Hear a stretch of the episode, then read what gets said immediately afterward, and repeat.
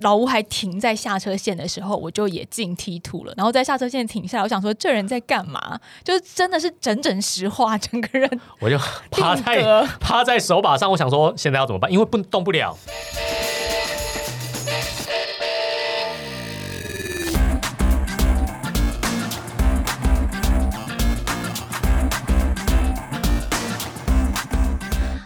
来到运动人的 Pancake，我是 Windy，我是老吴，老吴。你你嗯今天状态还好吗？我还好还好，我已经恢复了。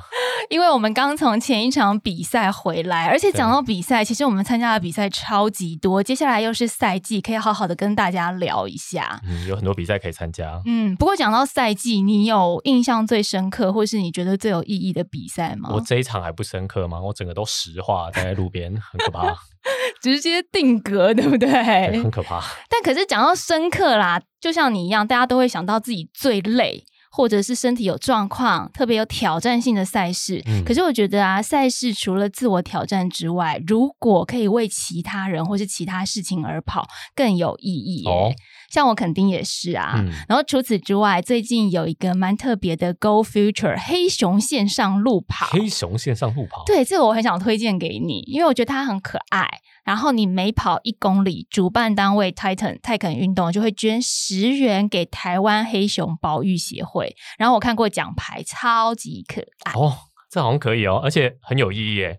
因为这几年关于黑熊的新闻蛮多，前一阵子有看到黑熊就是因故受伤死亡，嗯所以我觉得保育黑熊真的是刻不容缓的事情，所以这件事情蛮有意义的。对啊，而且我们又喜欢爬山，对不对？更应嗯该为黑熊尽尽一份力。真的，但是我希望爬山的时候还是不要遇到黑熊比较好。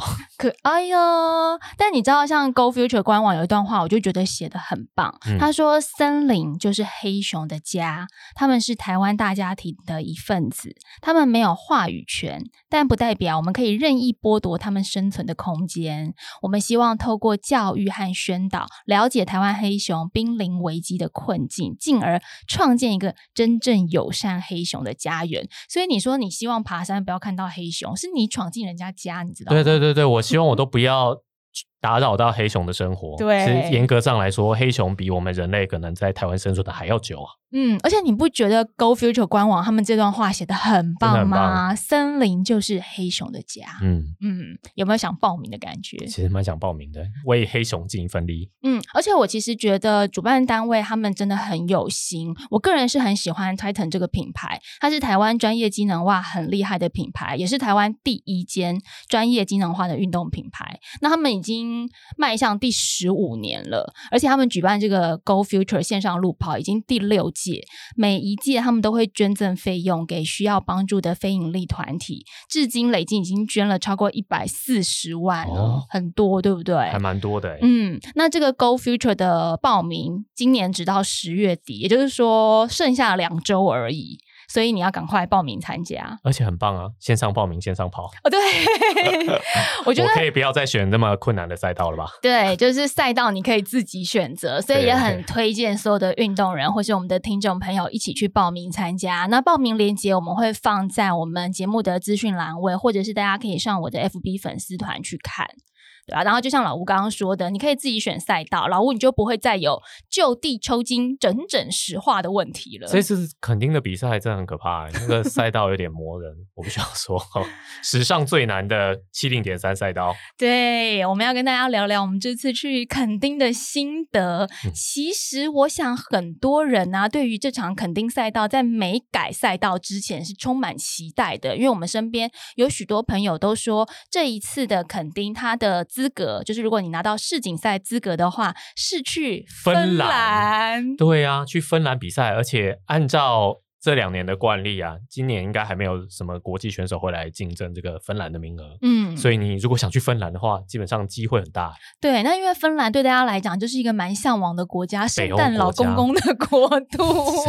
圣诞老公公的故乡，不过在夏天啊，圣诞老公公还没有上班呢、啊，也是哦，对，但是冬天去可能就可怕了，那游泳都不知道 要怎么游。冬天去可能没有比赛啦。对，那也因为就刚刚提到的有世界锦标赛在芬兰的这个原因，所以蛮多我是至少我身边啦，我身边蛮多的铁友们都有很努力准备这一场赛事。对，大家都想去芬兰，对，没想到就改赛道。本来是一个很不错的赛道，本来就是一个骑车跟跑步都相对平缓的赛道，你知道，想想二十六号平峨公路，嗯伴着山与海之间有点微微的起伏，吹着徐徐的海风，而且唯一的难度可能就是有点海风这样，对，而且平和公路那一段的海真的很美，很美。嗯，整整个骑起来都心旷神怡。对，开车就已经很，过瘾，骑车应该更过瘾。嗯，不过偏偏刚好遇到平和公路正在进行这个种树百里的计划，一个德政，该怎么说呢？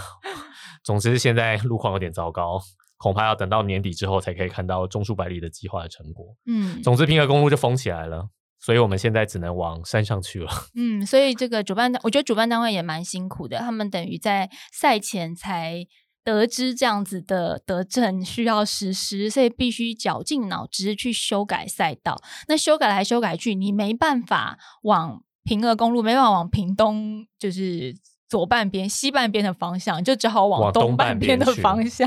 不过东半边也太崎岖了吧？东半边的爬升，根据官方的公布是八百九十多公尺，就是爬升单车的海拔。呃，嗯游泳的部，分对游泳部分跟大家报告是没有差别啦。嗯，游泳就是小湾游两趟，对，因为呃种树百里没有种到小湾去嘛，真太好了呢。对 对，所以小湾是如常的举行游泳。如果不在小湾我，可就头大了。嗯，那小湾游完之后呢，一样是经过垦丁的福华饭店转换区，接着就像我们刚刚说的，必须要往东半部去跑对。你首先先往南到鹅銮鼻灯塔这边，然后再往北，一路上骑到龙盘草原、风吹沙、加热水，往满洲乡的方向一直骑到港仔大沙漠前面折返。嗯，大家如果对于这个路线稍微有一点点概念的话，就知道，你知道港仔其实那边已经是有点丘陵地，上上下下真有够讨厌。我记得东山塔最后面，我们骑到那边的时候就超崩溃，因为刚刚骑到那个寿卡，然后就想说今天的坡已经结束了，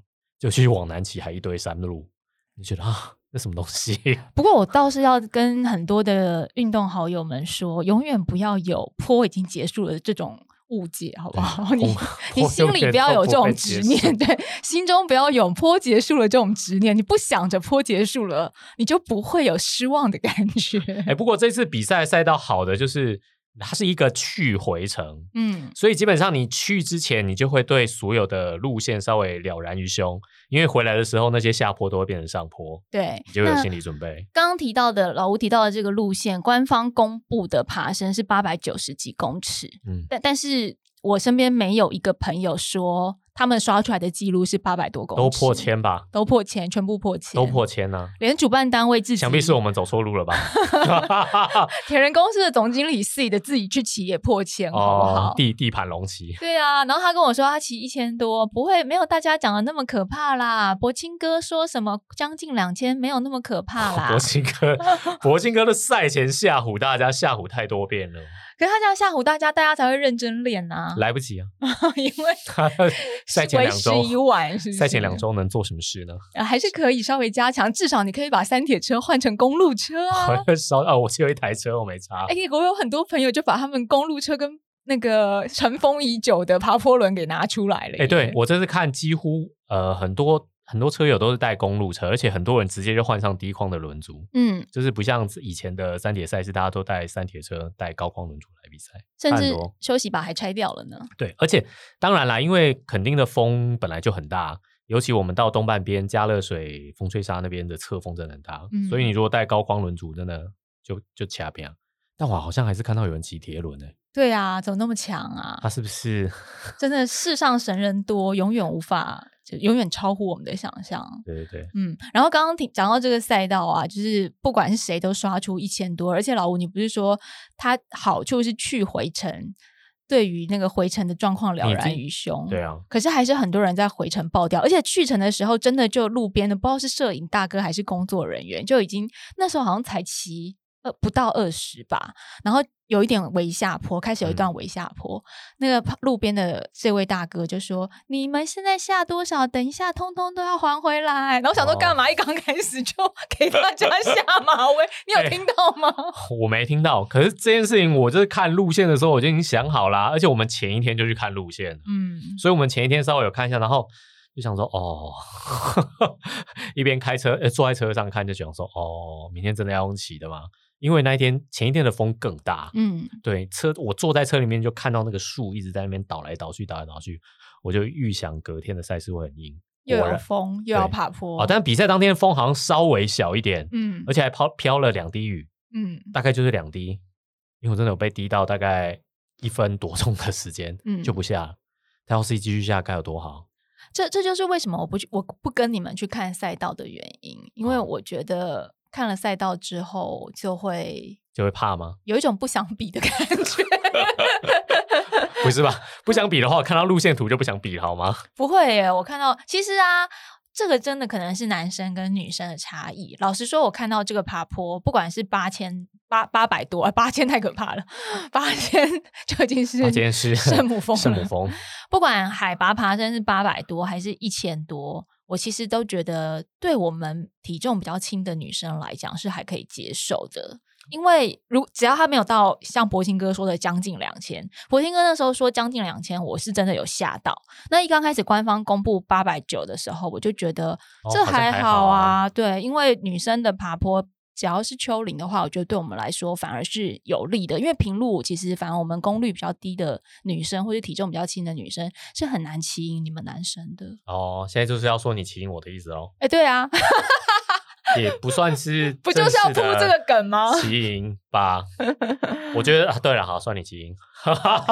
哦，哎、不，我游泳的时候领先你上岸，但是我骑车的时候折返点的时候，我记得我看到你大概还差我一两公里。折返点，对，呃，我大概概看到你大概差我一公里多，一一公里也就是三四分钟的事而已、啊。一公里是，坡呢。哦，是坡，对啊，一公里坡，所以我想说，哎呦，好像没有很远哦。嗯对，但是殊不知我在中间那个有一段非计时路段，嗯，就是他最近他这一次路上有一个刚好在施工的路段，它就设为非计时路段，大家可以在那边缓缓的通过，有二十分钟的时间，所以你可以在那边下车休息、尿尿、拉筋之类的。嗯总之我在那边下车休息了一下，又在最后一个补给站喝了一整罐的可乐，嗯，想不到就被追上。你就是这种个性啊！上次骑去年骑 KOM 的时候，你就硬要停下来吃官员肉粽，对，是不是应该吃？就不是我是不是应该吃两颗？我不是这个意思，我是说哦你在补给站停久了，就会后面就会发现你嗯有一些意想不到的事情会发生。我怎么知道你就这样骑过？而且你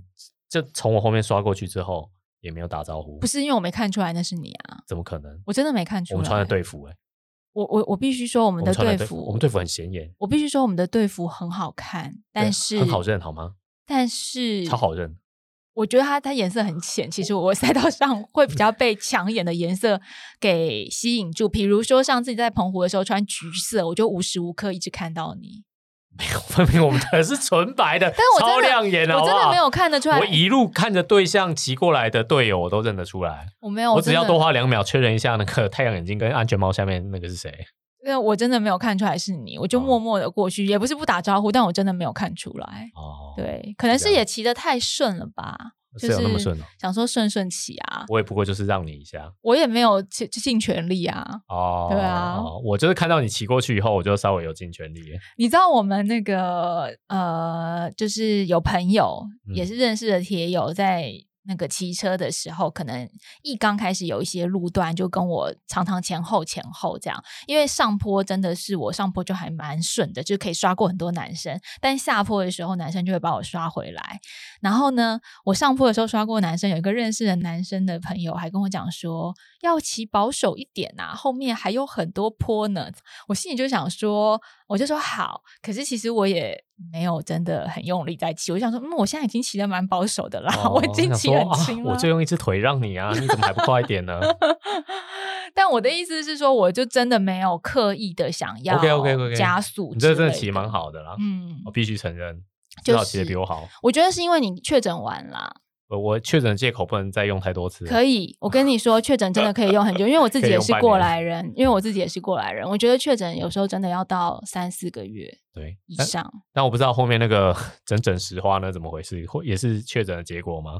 总之我后来就超过你了，嗯，然后我就想说剩终点大概剩十公里出头，你那时候超过我是因为你很想把我追回来，然后你有加速跟多用一点力气，是不是？对，我本来想要最后这一段都留力气给跑步的，嗯。因为回程其实是下坡比上坡多一点点，嗯。对，所以我过了最后一个上坡之后，我本来就想要放松的，嗯，但迫于刚刚被刷卡理由，所以我只好不那么放松。结果骑到终点，在停车线下车的时候，拖完卡就不能动，就开始开始抽筋，先抽左脚，再抽右脚，一起抽。老老吴在这一刻的时候，我也刚好就是老吴还停在下车线的时候，我就也进 T two 了，然后在下车线停下来，我想说这人在干嘛？就是真的是整整石化，整个人我就 趴在趴在手把上，我想说现在要怎么办？因为不动不了，真的动不了。但是我幸好我已经脱卡了，那是什么感觉？你的脚是没办法移动，脚在抽筋哦，在抽筋，它非常痛，嗯，所以我的两个股四头肌都在抽。然后我停在那边，大家就觉得我在休息，没有人要来救我。因为你没有呼救啊我还，想说我要怎么呼救，后来我终于看到旁边有队友，就是说：“哎、m a v i s 赶快过来救我！”他说：“怎么了？” 我说：“我现在不能动。不是为什么我会用“整整石化”这个词啊？就是因为我看到你的时候，我觉得你的状态不只是脚抽筋，你整个人其实是已经冷冻起来的感觉，因为你也没在讲话，因为没不知道怎么办。然后你的手也没在动，你的头也没在转，因为你的头就这样低低的看着你的车手把，就是觉得你整个人定格在那边，所以就有一种也是无所适从，想说，哎，老吴在干嘛？因为抽筋就想说，你你可能会脚，大部分我朋友他们比如说跑步抽筋或是单车抽筋的时候，他们就是会啊啊这样，然后你是完全无声无息的就定格在那里。我想说，等一下他会不会自己好？后来他没有自己好的趋势，我就赶快呼救，刚好队友在旁边，然后后来他就队友过来接我，然后他就嗯请那个医护站的，刚好转弯区他会有医护站的人员，嗯他就过来帮我做一些处理，就是喷那个沙龙巴斯，所以是喷完之后，你的脚才有办法跨过单车。几乎没办法，我就说你们可以帮我处理一下吗？我现在没有办法离开我单车。那你后来怎么离开单车我就？我忘记了用一个很奇怪的姿势，然后我就说帮我的单车倾斜一下，我这样脚不用伸太高，哦就花了三个人力气才把这件事情做完。哇，好酷哦！然后最后就一人一边把我搀扶进转换区，尊荣的礼遇，尊荣的礼遇，对啊，而且还被镜头记录了下来。从来没有过这么多的目光焦点在你身上，我从来没有进过医护站，很可怕。这就告诉我们不要太勉强哦。我觉得还有一个原因是因为天气非常非常的哦，对我后来有热检讨，也许我的补给真的是有错，这次就没有带盐糖。嗯我以前都会带盐锭或盐糖在身上。你怎么可能在这么热的天气反而不带盐糖？我觉得我吃就有里面有电解质啊，哦，电解质不可能够不够，啊，对啊，这么相热相当不够，而且而且其实我有这个自觉，所以我几乎每站进去的我都是拿运动饮料嗯，补充电解质。对还是要吃盐糖。对啊，但可能真的不够，因为出汗出的太凶。嗯，而且我们骑车大概就是骑到十点多、十一点多吧，嗯，基本上是十一点多才回到转弯区，所以那个时候太阳已经很大，那后来跑步路段你还好吗？我就先坐了一下。我被医护人员交代说，你在那边坐到你可以走再离开，嗯，我就坐了几分钟才离开。你有想弃赛的念头吗？我想啊，可是旁边有队友，还有小朋友，所以无无法弃赛，对啊，我是大家熟悉的老吴叔叔。背背负着众多压力。哎，不是有一个队友，他 我进转弯区的时候，他已经换完衣服，准备要出去了，他就一副想要不想跑的样子。他说：“可是我们家小朋友在这里，在他们面前我不能弃赛。”他就跟我说：“老吴，我在山顶上等你哦。”冲着这句话，我就出发了。所以以后请家人不要来观赛。对啊，也不是家人，那就是别人家的小朋友，我也是不好意思，好不好？哦，别人家的小朋友。对啊，他都已经目睹老吴叔叔被这样扛进转换区了，嗯到时候要是弃赛，不是很糗吗？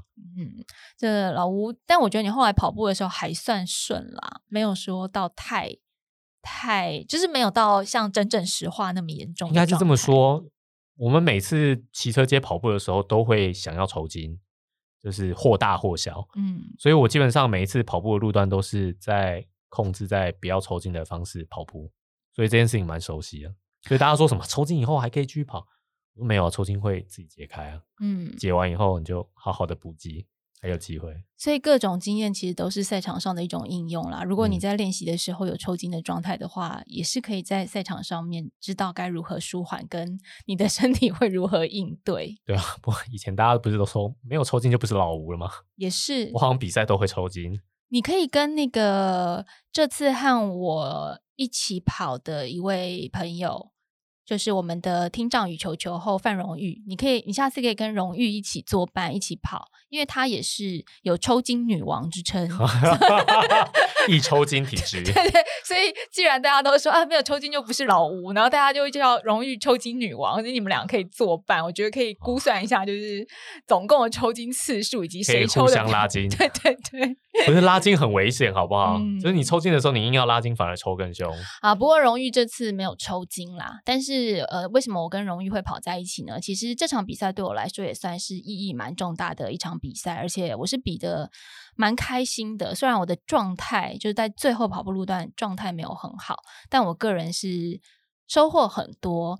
因为这场比赛呢，我答应了。江一村老师就是师大的教授，也在我们节目当中，我们有访问过江教授。对我答应了江老师，还有就是荣誉范荣誉的邀约，他们有一天就我已经先自己报名完成，就个人赛我已经报名完成了之后，荣誉有一天就传简讯问我说：“啊，温迪，你愿意来七零点三这场比赛当中担任陪跑员吗？”嗯，因为他们这次。呃，集结了很大一团，大概四五十个人参赛，差不多五十个，就是接力组加个人组加陪跑、陪游、陪骑的这些，大概差不多有四五十位。那他们就是希望说，大家都知道，如果呃听众朋友回去听这个姜老师专访那一集的话，会知道说，爱运动动物爱这个团队一直都是在推广运动平权，在赛场上面，他们相信，不管是视障、身障朋友们，都是有能力去完成。一场比赛，而且他们要的只是跟我们所有一般人一样的，呃，运参加比赛的权利，这样我们都一样。所以呢，这次在他们的倡议之下，就有这么多人去参加。那荣誉那时候就问我说，愿不愿意去担任陪跑员？我的陪跑，我陪跑的 partner，我的 partner 是。呃，冠霖，吕冠霖哦，这之前一起有永渡日月潭的伙伴，yes，就是大家也可以回去听我们日月潭 那一集的回顾。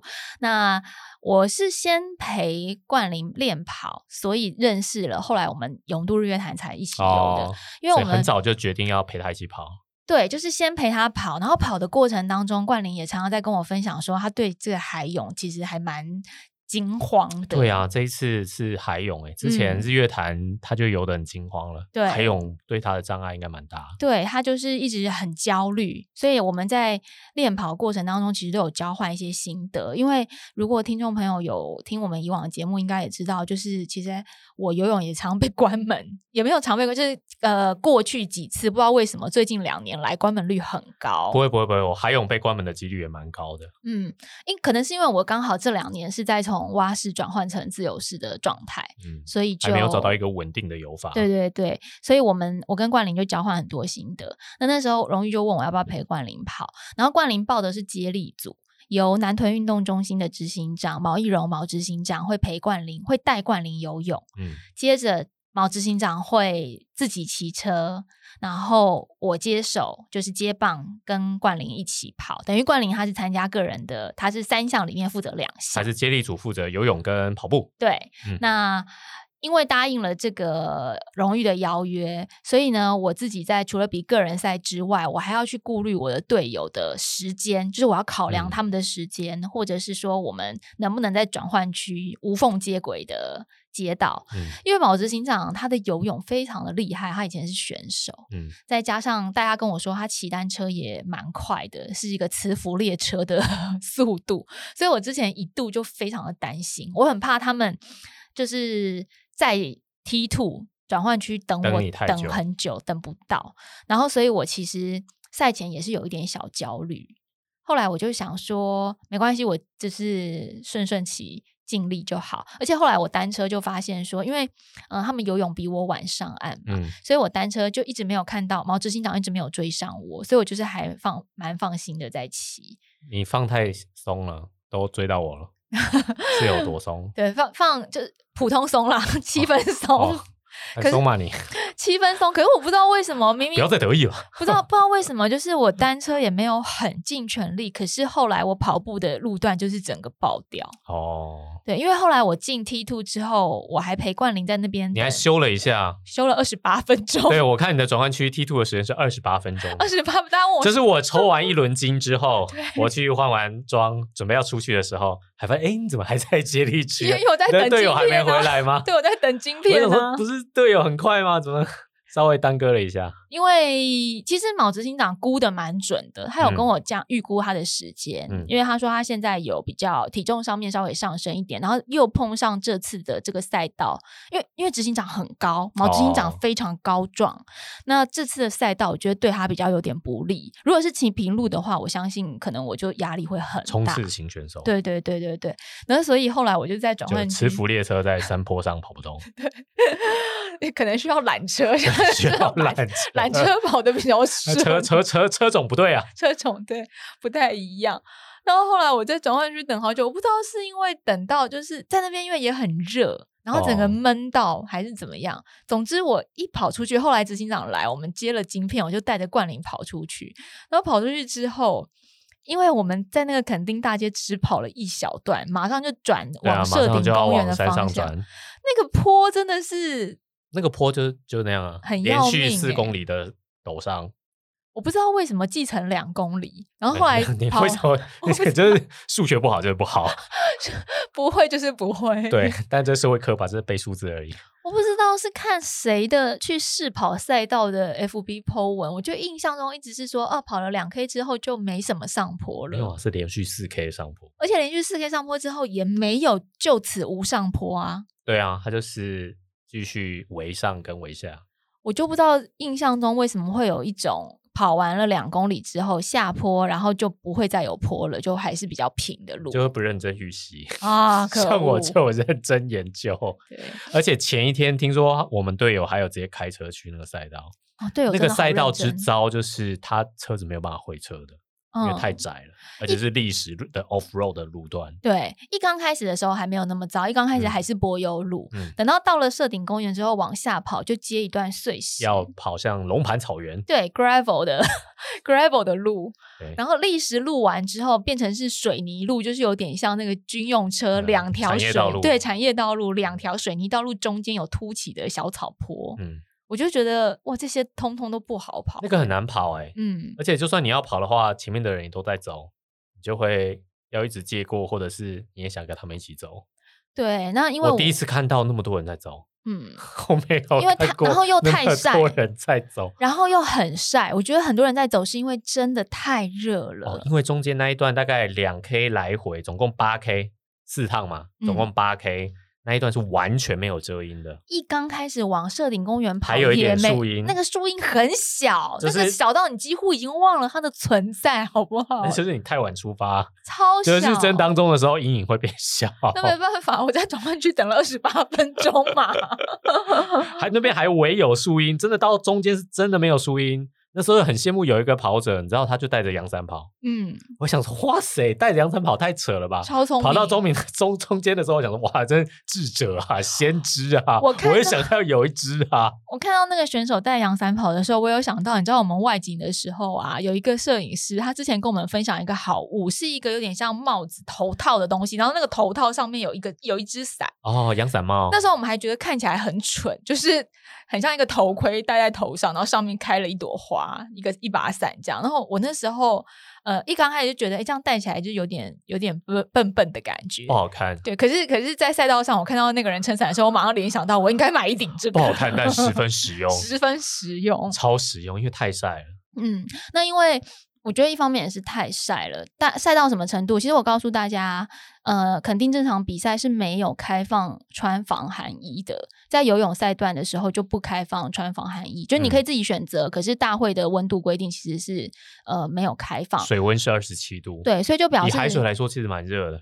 对，表示以秋老虎来临的这个时刻，嗯垦丁的那个状态，其实真的是温度很高。刚好那一段秋老虎来了，不然前几天还测到水温是二十四点五度，然后隔天马上就变二七，对，马上就暴增了，暴增哎、地球暖化了，好可怕！北极熊，太危险了，好所以跟黑熊一样需要我们的守护，大家赶快去 Go Future 报名啊！对，那后来我觉得也是因为太晒太热了，然后我带着冠霖跑跑一跑，我就其实觉得身体有点，中暑的感觉。我有开始有点中暑的感觉，然后也有一点点就是反胃想吐。哦，那真的就是中暑。然后另外一方面，因为其实带视障跑者跑有比我想象的难一点。嗯，真的不能只是跑而已。嗯，因为我们练跑的时候，我跟冠霖练跑的时候算是非常的顺利，因为我们两个身高差不多，然后步频、速度什么都差不多，所以我们磨合的很快。嗯练练跑的时候都顺顺的。那我没有想到，就是正式跑的时候，当然一方面就是你知道冠霖没有七九十 K 嘛，然后我有哦七九十 K，现在是要呛他就对了。不，是，我就一直都直耽搁人家的时间，你还敢说？我就一直有一种啊，跟大家告告诉大家，就是冠霖也是曾经有跑进坡马的选手，所以他实力也不差。嗯那所以我跟他跑的时候，我一直有一种他在我的前方一点点拖着我跑的感觉。一定的啊，嗯因为他还有力气，他想要冲啊。对他也没有想要冲啦，但是他可哦能就是觉得依照他自己依照他自己的配速，差不多就是这样。对，或是我们平常我们练跑的速度。可嗯是我其实就已经有一种就是被拖着的感觉。那再加上，其实我们带视障跑者跑的时候，我们会有一个呃，就是陪跑绳牵在我们两个人的手上。那为了要让他们感觉到。呃，方向还有就是我们在他们身边的那个不平，所以其实手的摆动会比平常更大一些，就等于说我我的右手会刻意的摆大一点，嗯然后其实这也蛮也蛮累的的，，对多一多一个能量的输出对，然后另外一方面就是我们要一直讲话，哦。因为我们要提醒路况，比如说前面有窟窿，我就会说窟窿，前面有窟窿哦，小心哦，前面有凸起哦，我们往左一点点哦，围上坡，就是会一直讲话，嗯。所以呼吸的调整也跟我想象的不太一样，因为又热嘛。嗯那我一刚开始还忘记，我那时候忘记出声提醒他的时候，还冠霖还有那个就是被绊倒，嗯，然后我那时候想说啊，我糟糕糟糕，你知道吗？这就是我们明眼人其实并不知道，因为这不是我们的反射动作，对你要刻意去提醒自己才有办法。对对对，就是我们明眼人其实很难去感受到视障朋友他们的需求嗯跟他们的。也许只是一个高低落差，但是对他们来说那就很有很危险。是的，这时候荣誉就一直跑在我们两个后面。嗯，那呃，我忘记提醒冠霖的时候，他其实也会伸手去碰一下冠霖右边的嗯肩膀。提醒他一下。对对对，然后所以就是因为荣誉提醒，我就才会意识到说啊，我怎么会忘记提醒我身边的视障跑者？因为我们练跑的时候都在河滨，河滨嗯都平平的，几乎没有什么危险的路段啦，也没有什么起伏这样子。嗯，顶多就是有人而对已嘛你也许要提醒方向而已。对，所以我真的没有想到说啊，那个路面的状态我要去提醒。因为这次路面的中间的路面状况就比较多，有点 off road 的历史路段的感觉。对啊，然嗯后后来我发现说我要出声提醒的时候，我就开始讲话，那讲话讲一讲，我就觉得越来越不舒服。而且你知道吗？我一刚开始会讲长的句子，就说哎前面有前面有窟窿哦，要小心哦，我们现在右转哦，围上坡。到后来我真的没有力气，我就说窟窿窟窿窟窿窟窿窟窿窟窿，等一下，我如果是冠霖，我就会觉得 d y 是不是不耐烦了？不是 冠霖就说还好吗？冠霖就说是不是没电了？好像超级玛丽哦，好可爱，好像吃到金币的感觉。我说啊，因为我说我现在没有什么力气讲话了，我就简短说了窟窿。然后我后来就一直看到窟窿，我就说窟窿，窟窿，窟窿，窟窿，窟窿，窟窿，窟窿，很多窟窿，一直窟窿。一直窟窿，告诉他这有什么用？但是我真的没有。你告诉他一直窟窿，他能怎么办？你告诉我，呃，又有窟窿，那我要怎么办？对，但冠霖那时候还觉得我很可爱，他说：“哇，你声音好像小天使在那边吃金币哦，这样子。殊不知他的领跑员都已经快要坏掉了。”然后我们真的每一站都进去，我都丢很多冰块到我的身体里，一定要。啊！对，你知道我们穿那个三铁衣，我们新的队服好处就是领口跟两边肚子的口袋都可以塞冰块可是我甚至不需要，就是塞在口袋里面，我都是直接放进我内衣，啊、我还是就热到不行，非常热，非常热。那天嗯真的非常热，真的非常热。然后我后来，然后我心里其实蛮慌的。我要跟大家分享这个哦、我心里面的慌张感，并不是说我对自己的身体，或是我担心 DNF 这件事情。我会觉得，因为冠霖刚刚我们有提到，他对海泳很恐惧，嗯所以他其实毛执行长带他一上岸，他就哭了。而且他游完日月潭之后，他其实有打电话给卯哥说，他想要放弃，就是他不想要哦参加了，因为他觉得日月潭的状态让他认为肯定的海泳他没有办法完成。了解。后来我觉得卯哥非常伟大，卯哥就跟他说，除非你一辈子都不游泳，不然的话，每一次的经验都会是一个养分，它会累积，然后你以后就可以调整。所以后来因为毛哥这样鼓励他，冠霖就决定说好，那他还是参赛。那所以呢，冠霖就然后毛哥也很好，就一直带冠霖在，他们都在台中嘛，嗯就一直带冠霖去练习练习，然后还再带他去游日月潭，就带他游了好哦几次的开放水域。让他去熟悉开放水域的感觉。，对，然后赛前也带他去试游，让他去抓那些浮球，告诉他嗯说：“你看，我们隔多久会有浮球等等之嗯类，我们就沿着这个游。”所以后来冠霖他上岸的时候，他就哭了。那我那时候跑步的感觉就是说，冠霖他已经突破了他觉得最难的那一关，我就是我要让他过终点，我不能成为他的绊脚石。对，对对对，就是我我自己停下来走，或者是说我自己就是，如果真的因为太热而被 DNF，我我其实不在意。可我就觉得，你知道，你对另外一个人有责任，就好像大家接力的时候的那种心情，就是你不想嗯成为老鼠屎，不能辜负队友。没错，所以我那时候心里其实想的感觉就是，我要对得起他，或是我要照顾他。但后来我就这样想一想之后，我忽然有一种，我为什么会觉得他们不能照顾我？其实嗯姜老师一直在告诉我们运动平权，嗯然后我们不会讲说我是他的照顾者，我们会说我们是伙伴。嗯所以那时候我就停下来跟冠霖说：“冠霖，我觉得我身体非常不舒服，我可能快中暑了，我很想吐。嗯，平常是我陪你跑，当你的眼睛，可是现在我不舒服，变成你要配合我，请你放慢速度。然嗯后我没有跟他说，请你照顾我啦，嗯但我就说我必须要请你放慢速度，因为现在是你要配合我，因为我们是伙伴，我们是 partner。嗯，然后冠是手牵手的 partner。，对，然后冠霖就说好。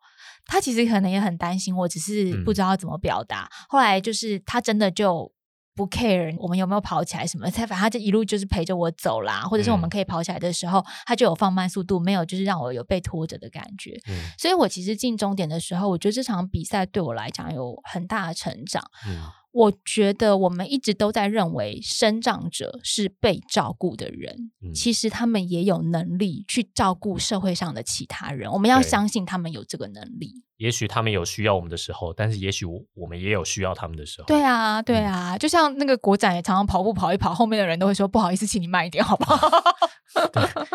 国展也很快。对，所以我觉得这场比赛对我来说，后来我们就是一起进了终点。嗯我们在大会关门时间前进终点，那我就觉得，虽然我状态没有很好，可是我们一起完成这件事情，而且我感受到冠霖后来就是，比如说把他身上的盐糖给我，嗯，或者是他会一直提醒我说，你要不要去吐出来会比较舒服，你要不要淋冰水，你要不要喝冰沙，就他会关心我的状态，让我觉得说，在赛场上真的每一个人都是平权的。嗯，而且你们真的是互相依靠的伙伴。对啊，我自己个人觉得这场比赛对我来说有很多的启发啦。我觉得像这样艰难的赛道，就格外需要伙伴。对，但老吴，你知道，其实那时候跑过我们的时候，我真的一度非常，因为我很担心我害冠霖被关门，嗯所以我还想说，我用走的，然后把冠霖交给你，让你带着他跑 回终点。我一度有这个想法，你如果说出来，我还不知道怎么拒绝。是不是你也会这么，你会接手？但我怕我会一路上就一直抽筋，但但我就想说，可以这样吗？我也不知道，可以这样吗？好像没有不行哎、好好不晓得哎、对，但是冠霖可能会觉得很吃惊吧，想说、哎怎么办？换人了，换人了，这哪位？这这哪位？